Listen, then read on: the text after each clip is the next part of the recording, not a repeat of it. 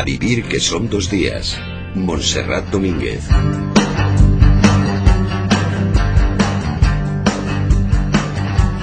Once y nueve minutos de la mañana, 19 en Canarias. Me gusta este club de lectura que hemos preparado para hoy porque vamos a hablar de un autor que a mí me gusta muchísimo, se llama Paul Auster y acaba de publicar, bueno, ha publicado ya hace unos meses Sunset Park. Es el libro que les proponemos, si han leído, para comentar con nosotros, con los integrantes de este club de lectura y lo pueden hacer si llaman al 902 14 60 60 y también se escriben a vivir arroba cadenaser.com porque el libro lo han leído ya Oscar López. ¿Qué tal, Oscar? Buenos días. Buenos días, Manu, y yo también te gustamos, ¿no?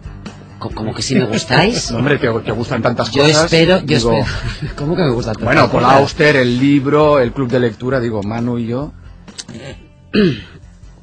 Eh, Son perdona, amores distintos. Son amores ¿Qué distintos. decías? Me gusta mucho estar con vosotros. Es más, los sábados por la mañana me despierto pensando qué bien que hoy a las 11 hay club de lectura. Hola, Manu Verástegui, buenos días. Hola, muy buenos días. A mí me pasa lo mismo, fíjate. También te gusta, ¿no? Sí. Que lleguen los sábados. Sí, Por los eso. sábados por la mañana me levanto diciendo, vaya, oye, club de lectura. Pues te voy a impresionar, Oscar, porque Dime. hay otra persona que me gusta mucho y que ha sido noticia esta semana, porque ha ganado el premio Primavera Mm. eh, de, de Espasa, que es uno de los premios más importantes, y yo tengo debilidad por Raúl del Pozo. Hola, Oscar. Ah, hola. Es que no sabía que me preguntabas. Elabora, Ah, elabora. Ah, pensaba que ahora iba a escuchar un corte de voz de Raúl del Pozo. No, no, no, pero es que Sí, Raúl sí. del Pozo eh, ha, ganado, ha ganado el premio ha con el reclamo. premio con el reclamo. 200.000 euros, que tampoco está nada mal. No ¿eh? está nada mal. Y ¿eh? parece ser que es una novela donde la memoria histórica y la guerra civil, concretamente yo creo que el mundo de los maquis, ¿no? Sí. juegan, juegan un papel muy, muy especial porque el protagonista se ve que es un antiguo guerrillero español que en compañía de su mujer pues acude a un historiador estadounidense para que investigue las partidas de maquis que operaron en España. El tema este de los maquis que no deja, no sé, no voy, no voy a decir que está de moda, ¿eh? pero que Bueno, ha, ha habido sí varias a novelas últimas en los últimos tiempos que han salido. La de Ana Cañí, el otro día con Alicia Jiménez Barret Sí, estuvimos sí, eh, libera una, hablando. sí. una, eh, una nueva juventud. Se Raúl habla, habla de que ha escrito un western prácticamente. ¿Un western? Sí, Ah, sí, sí, es casi un western lo que dice, porque cuenta además un poco la, la dureza de, de Cuenca, de unas tierras que él conoce muy bien, así que tengo muchísimas ganas de leer. Yo este lo- sí leí unas declaraciones suyas cuando le otorgaron el premio donde comentaba que en su novela ni los maquis eran los buenos ni los guardias civiles eran los malos. Exacto. O sea que hay que ver un Mm. poco el tono y el punto de vista. Mm, Ya tendremos ocasión, espero, de hablar con Raúl del Pozo. Pues Pero yo sí. creo que realmente sí que está de moda esta, este tema y que se ha encontrado aquí un filoncito, pero me parece que eso no es reprochable, que está muy bien, porque primero porque una novela bien escrita da lo mismo que hable de la guerra civil, de la posguerra o de los años 70. Sí. Da lo mismo, si está bien, está bien. Pero además que creo que hacía mucha falta contar todo lo que se está contando ahora de esto.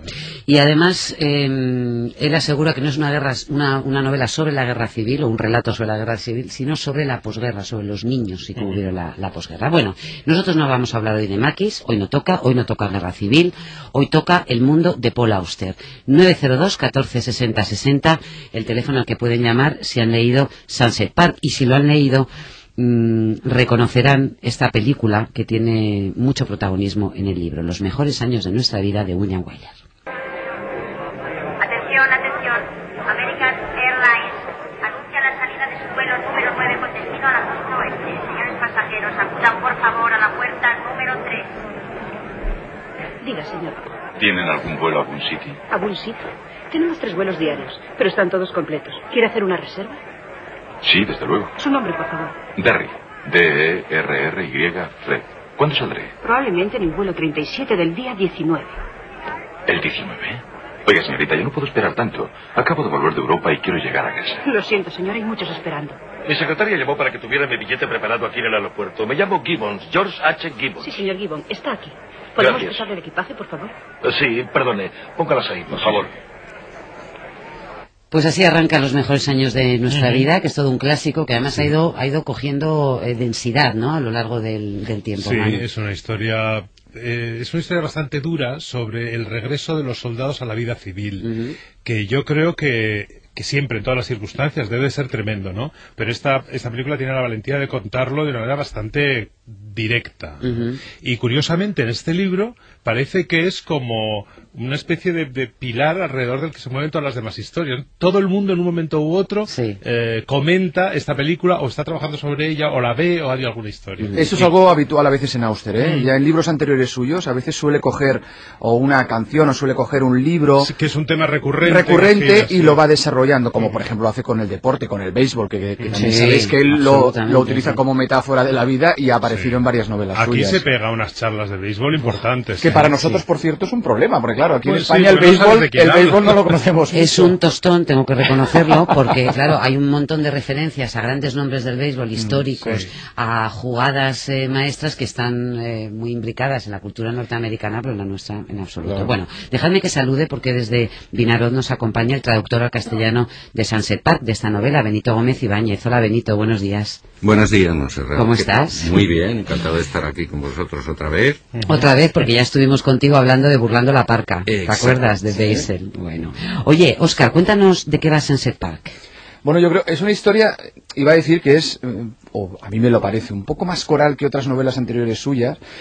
Iba- y digo esto porque nos viene a contar un poco la historia de, al menos de cuatro personajes, hay alguno más, desde luego, ¿eh? pero de cuatro personajes, aunque por encima de esos cuatro destaca uno que es Miles Heller, y todo esto ambientado en el Nueva York del 2008, cuando ya ha sido elegido Obama. Son personajes que buscan su propia identidad, que quieren saber hacia dónde van sus vidas, y, mientras tanto ellos comparten habitación en una casa ocupada en, en Sunset Park. Es una casa que está casi en ruinas, en un barrio derruido, en una sociedad en profunda crisis y en todo ese paisaje, vamos a decir que devastador, en esa especie de desencanto generalizado en el que se mueven estos personajes, pues ellos intentan un poco creer en sus propias ut- utopías, en sus propios sueños, ¿no? Mm. Aunque para ello deban confesar sus miserias, que hay varias. Por ejemplo, no las vamos a contar todas, pero por ejemplo la de Miles, ¿no? este casi vamos a decir que protagonista de la novela, que es hij- hijo de un editor prestigioso y de una actriz conocida, y que arrastra una tragedia personal que tiene que ver con la muerte de su, de su hermanastro. Luego también hay otro personaje que es el de Helen, que es una pintora que se entretiene imaginando obscenidades. Está Vic, que es un poco el que mantiene viva esa casa ocupada, que es un tipo muy poco atractivo para las mujeres. En fin, yo diría que es una novela muy austeriana, es verdad, porque aparecen muchos de esos elementos, ya hemos comentado algunos, como esa presencia del béisbol, también hay esas casualidades típicas, Sí, sí, esa sí, parte claro. trágica, la desaparición de familiares, como La relación padre-hijo. padre-hijo también. Pero yo diría, o a mí me da la sensación que es quizás más dramática que otras novelas suyas anteriores. ¿eh? yo, yo al menos la, la he percibido. así. Benito, ¿tú tienes esa impresión? Sí, por supuesto. Eh, bueno, en cuanto a dramatismo, hay situaciones dramáticas en, en todas las novelas Sí. de Auster. Lo que pasa es que esta novela desborda emoción. Y eso es lo que interioriza el lector a eso y, y entonces la carga dramática y emocional es, es mucho mayor. Por eso impacta más. Yo creo que es una de las novelas eh, de Auster más eh, emocionales, que, que más impacta, que más arrastra al lector precisamente por eso. Quizás, Benito, porque eh, no tienes la sensación de que eh, ha estado menos por esos ejercicios estilísticos tan habituales suyos, como que lo ha dejado más de lado y se ha preocupado más precisamente de esa parte emocional que comentabas. Exactamente, yo creo que hay una diferencia grande entre esa época por la que él se hizo famoso de metanarración, en fin, la trilogía de Nueva York, todo esto, que era un mundo frío, ¿no? Era una ficción sobre la ficción, mientras que ahora hace una ficción sobre la realidad, es decir, los personajes. Eh, aquí no se describe, por un lado, eh, él opta por una por un modo de narración eh, clásico, un narrador omnisciente que lo sabe todo, absolutamente todo de los, de los personajes. Hay poca acción, pero mucha emoción. Y yo creo que todo eso lo transmite por la, por la escritura, que es muy sencilla, pero al mismo tiempo muy compleja. Muy- Es decir, escribe muy claro sobre cosas muy complejas. Dejadme que salude a, Ma- eh, a Javier, que nos llama desde Madrid y que ha llamado al 902 14 60 60 esta mañana. Hola Javier, buenos días. Hola, ¿cómo estáis? ¿Has leído Sunset Park? Sí, sí, sí, he leído. Y la verdad es que un poco como decís vosotros, ¿no? Es decir, eh, pues como, como bien señala en la, en la película eh, Los mejores años de nuestra vida, pues todos esos personajes que describía antes Oscar, todos tienen una guerra. Y todos vienen de una guerra y todos llegan a un lugar en común, ese Sunset Park, y es donde ellos empiezan a construir. Mm. Es decir, la primera parte quizás pues habla de toda la destrucción, de todas las familias de- destruidas, de todos esos sentimientos, y llegan a Sunset para construir. Y quizás lo más molesto es que cuando parece que todo hay esperanza, pues viene Paul Auster y saca ahí otra vez Mm. su lado más pesimista. Es muy interesante eso que dices, Javier, porque es verdad que todos traen heridas de guerra, ¿eh? de sus batallas particulares, no necesariamente las, las guerras de, de verdad o las guerras de Vietnam o de Corea, las que hay referencia también, sino guerras particulares, íntimas, muy duras también de superar. Yo de todas maneras... Una- Sí, y Javi. creo que, que dice hay una frase que dice que no no se puede uno amar si no sufres, ¿no? Le dice dice el hijo pequeño cuando hacía el comentario de texto para para su padre, ¿no? Mm, Eh, pues yo creo que todos tenemos que pasar nuestras guerras para poder recuperar sentimientos, ¿no? ya.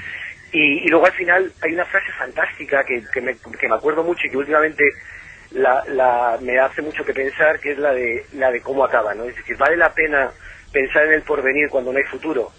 Pues ese es el lado más mm, pesimista de Auster, Ujú. Que, que lo retomamos desde el Brooklyn Folies, ¿no? Yo, yo me atrevería a decir que no es pesimista, que es muy realista. Vamos a ver las circunstancias en las que están viviendo estos personajes. No podían acabar como un cuento de hadas, ¿sabes? Y am, creo que si lo lees, em, ¿cómo decir? Pues Con, con un poquito de, de visión de la realidad, sabes que no puede acabar bien. Y no me parece que el final sea pesimista, exactamente. Me Hombre, parece que eh, es cruelmente realista. A mí me parece que, que- que sí que es muy duro, sin entrar en detalles con el final, porque No, enlazándolo, enlazándolo con lo que comenta Javier, hombre, a- está hablando de personajes que han sufrido sus guerras, que tienen sus heridas, pero hablamos de gente joven, ¿eh? Cuidado, que no hablamos de gente ya adulta con un gran pasado, sino que hablamos de gente muy joven. Es una visión muy pesimista, muy desoladora de cómo está, en concreto, esta juventud norteamericana. Ujú.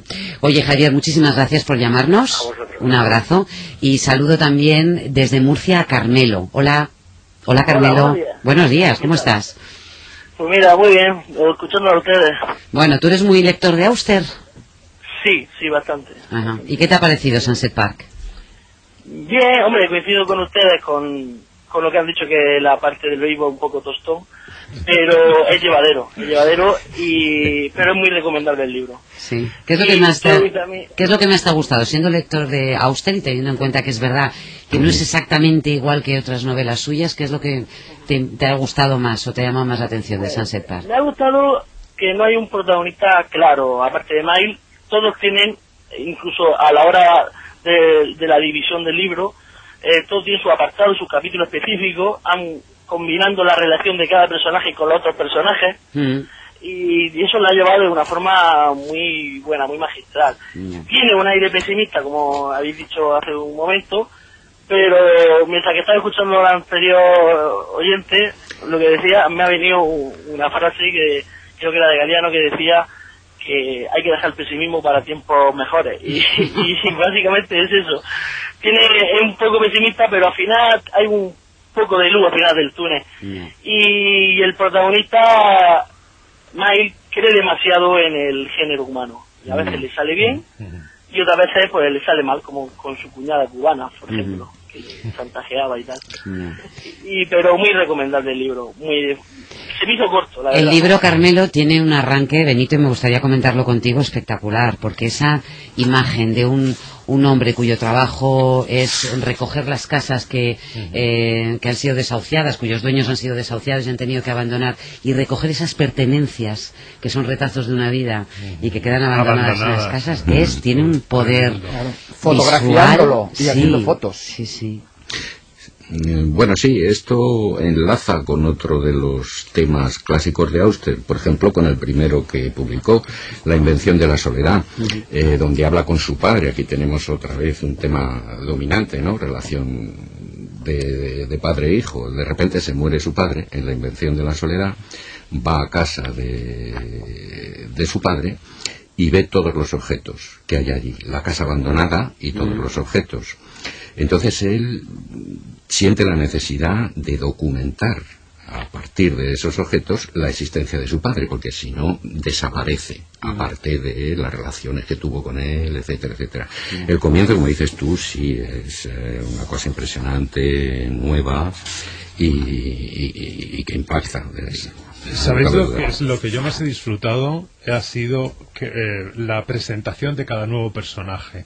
Porque como decías, Benito, la acción, que es importante y que, es, eh, y que te engancha y que te que interesa, ¿no? Eh, es, muy, es muy ligera, está muy se cuenta en muy en trazos muy gruesos y muy breves realmente, ¿no? Y sin embargo, cada vez que aparece un nuevo personaje, la descripción de ese personaje a través de su trayectoria, de su historia, de sus gustos, de sus preferencias, de sus obsesiones, de sus perversiones, a, a mí me parecía tan magnífica que estaba deseando que apareciera un nuevo personaje para Sí, leer una sí, nueva sí. descripción, ¿no? Tienes toda la razón, Manu. Eh, yo creo que, que, en fin, que en vez de dedicarse o prestar mucha atención a la estructura narrativa, etcétera, etcétera, la, la novela, la trayectoria de la novela, la marcan los personajes. Es casi como un retablo, ¿no? Sí, de, de- sí, de- sí, de sí. figuras Sí. que describe.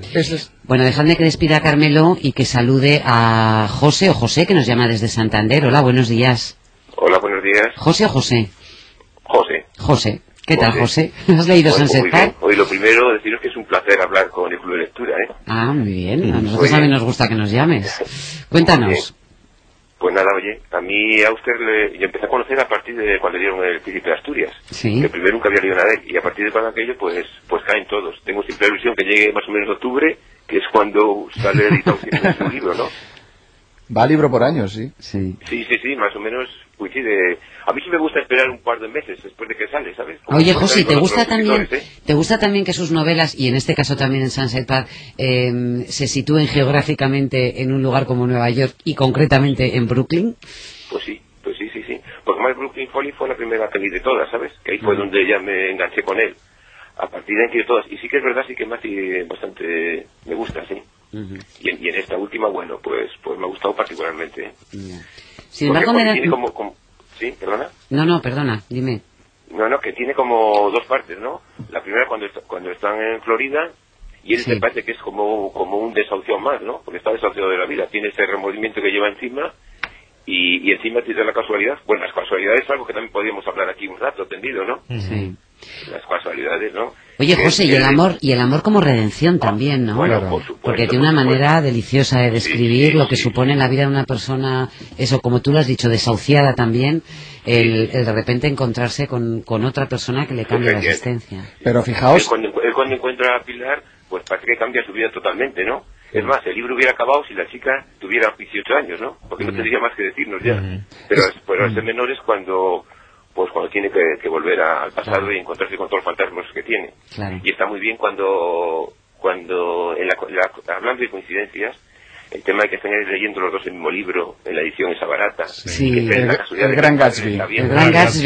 El Gran Gatsby. Es el libro que están leyendo. ¿Decías, Oscar? No, iba a decir que eso que está comentando José es verdad. Es muy importante esa relación amorosa con, con Pilar. Eh, es decir, es una menor de edad.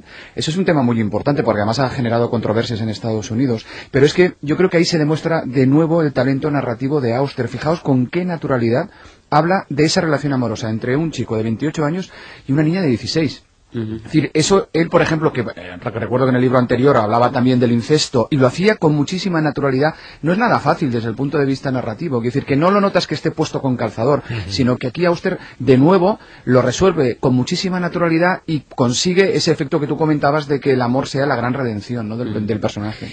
Eh, José, gracias por llamar. Un beso. Muy bien. Que Pues tengas nada, muy buen día. Gracias a vosotros. Y desde Formentera tenemos otra llamada, la de Carmen. ¿Qué tal, Carmen? Hola, buenos días. Buenos días, ¿cómo estás? vosotros. Muy bien. Hoy, ¿qué tal se está en Formentera? Pues hoy hace un sol espléndido y... ¡Oh, Dios, Dios! y la verdad es que está el ambiente como de primavera. Llevamos dos o tres días eh, respirando un poquitín de sol, las tardes son más largas. ¿Y no habrás leído Auster en la playa? Eh, no, bueno, pero estoy, estoy dudando porque ayer estuve dando un paseo por la playa y, y la verdad es que está fantástico. Habían personas allí eh, en- eh, tomando el sol en la arena, pero, pero el aire es fresquito. Pero sí que, pero sí que lo primero que he pensado al abrir los ojos esta mañana ha sido no venir a vuestro programa, como ha dicho el, el anterior contertulio vuestro, sino eh, eh, el acabar el, el libro que tengo entre las manos, Sunset Park, que me quedan 50 páginas. Ajá. Y, por Uy. ejemplo, cuando me despierto por las noches a, yo que sé, a una hora intempestiva, a las 4 de la mañana, o, o, a- o, por ejemplo, a las 6, una hora antes de, de ir al trabajo, que te sabe mal porque dices, qué pena que me he despertado una hora antes. No, pues nada, es siempre con alegría porque tengo el libro, este o cualquier otro entre las manos, y me va, y me va fenomenal. Entonces, esta mañana pensé, nada, o sea, voy a dejar todos los recados, voy a dejar de ir a comprar, hoy es sábado, tengo fiesta, voy a acabar el libro. Es mi meta de esta mañana. Fíjate. Acabar el libro. Y entonces, sí, posiblemente voy a ir a la playa con un jersey y me voy a tumbar y lo voy a leer. Bueno, no se me ocurre, no se me ocurre mejor lugar en el planeta Tierra que estar en una playa formentera leyendo a usted. Pero déjame que te diga, Carmen, que Y luego la capacidad, a- no, déjame que te diga que la capacidad adictiva que tiene Auster lo acabas de contar tú, pero es que es verdad que mucha gente una vez tiene un libro de Auster entre las manos no puede parar o está no, soñando. dejarlo. Aparte, me gustaría contaros también que mi libro de Auster es como una libreta de apuntes de la universidad, porque, o sea, lo tengo absolutamente todo señalado y escrito con lápiz en las primeras páginas que están en blanco en, en, el- Sí. en la portada. Pues, por ejemplo, por ejemplo, pongo página 12, guion, entonces pongo Asteta, prescindir de lo no prioritario para vivir. Mm. Página 69, bellísima descripción de persona al margen del progreso y de la sociedad. Lo comentas. Antisistema, página 148, pensamientos del hijo al ver al cuerpo de su madre muerta. O sea, cómo, o sea, voy traduciendo lo que él dice, que lo hace tan bien, te pones en su lugar y hace unas descripciones tan claras, tan emotivas, que cualquiera de nosotros nos podemos identificar, que se me pone la piel de gallina. Entonces, estoy en el mundo de la educación y a veces cojo fragmentos de estos para poder, por ejemplo, a un muchacho que está desanimado, pues cojo y le saco un fragmento de esto sobre el cuerpo humano. Por ejemplo, hay una descripción sobre el cuerpo humano, que es una página entera que es maravillosa, que la leí esta madrugada. Oye, Carmen, qué suerte tienen tus alumnos. Luego, por ejemplo, una de las dos frases que he señalado que me han encantado es no se cobra dinero por comportarse como un ser humano.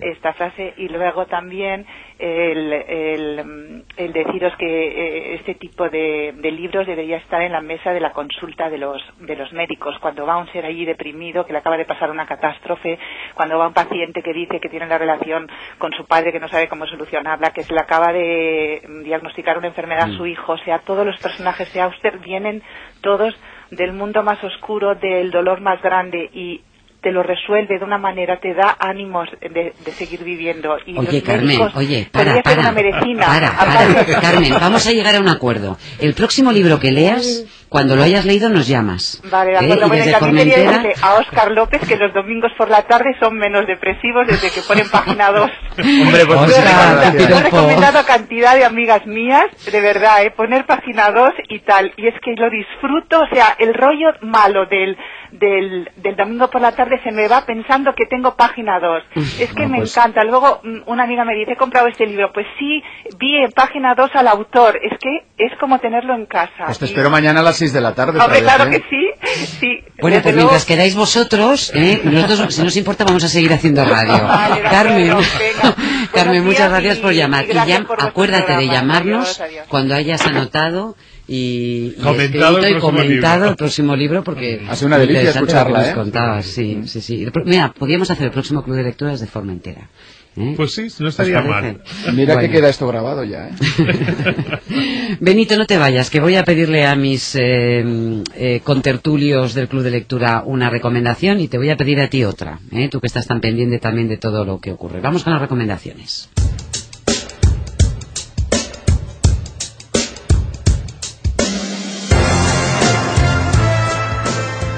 A ver, querido Manu Verástegui, ¿qué nos recomiendas? Querida Monserrat Domínguez, hoy vuelvo a las buenas costumbres y recomiendo leer teatro. Porque una vez más diremos que leer teatro es una delicia. No tiene nada que ver con ir al teatro, que también hay que hacerlo, por cierto. Pero leerlo es que te convierte en el creador de todo, de todo lo que rodea al texto teatral. O sea, que te haces tu propio montaje y eso es magnífico. Y quiero recomendar a la gente que mm, hay mucha gente joven, incluso no tanto, que no lo conoce, que lea Alejandro Casona Mm. que es un autor que está un poquito relegado, sobre todo en cuanto a, a montajes teatrales, no por supuesto en- para leerlo y para tenerlo en cuenta. Y yo quería recomendar Prohibido suicidarse en primavera, eh, que está publicado en EDAF, eh, creo que es la última edición, aunque hay varias, ¿eh? y que es una historia muy, muy delirante de dos periodistas que llegan mm, accidentalmente Hmm. a una a, una, a un hogar del, su- del suicida donde va la gente a que le ayuden a cumplir su a completar su suicidio ¿no? Ujú.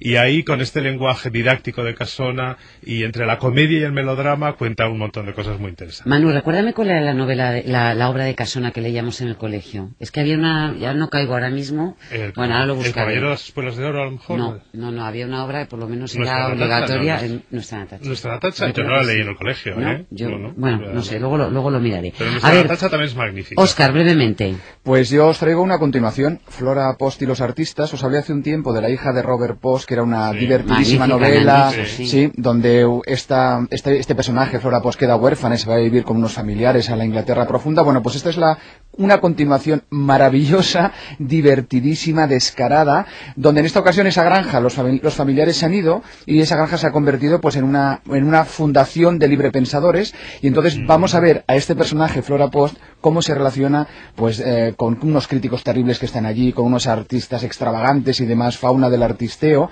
y entonces no tiene más remedio que desarrollar todavía más esa capacidad que ya descubrimos en la primera novela de Mm. Marisa Vidilla y de Entrometida. Es una novela realmente inteligente, mordaz y muy, muy divertida. Estela Gibbons en Impedimenta, Flora Poste y los artistas. ¿eh? Y Benito Gómez Ibáñez, ¿una recomendación tuya? Bueno, vamos a ver, yo recomendaría Los Infinitos de John Banville, eh, aunque solo fuera por el reverso de un tema de Auster. Esta, la muerte, de la que no hemos hablado hoy, está muy presente también en Ujú. Sunset Park. Esta es una novela donde los dioses tienen envidia de los hombres, envidia precisamente de la mortalidad humana. Los dioses quieren morir, mientras que, en fin, los humanos aspiran a otra cosa. Esto tiene su optimismo y, en fin, su Ujú. manera de relacionarse con, con esto de Amsterdam. Pues con John Banville, eh, que es tu recomendación, os despido ya. Gracias, Benito Gómez. Gracias a vosotros, Oscar López, gracias, y gracias, Manu Verástegui. Nos vamos a despedir, ¿sabes. ¿sabes cómo? Escuchando al propio Paul Auster eh, leyendo su novela, Sunset Park. Un beso a todos. For almost a year now, he has been taking photographs of abandoned things. There are at least two jobs every day, sometimes as many as six or seven. And each time he and his cohorts enter another house, they are confronted by the things, the innumerable cast-off things left behind by the departed.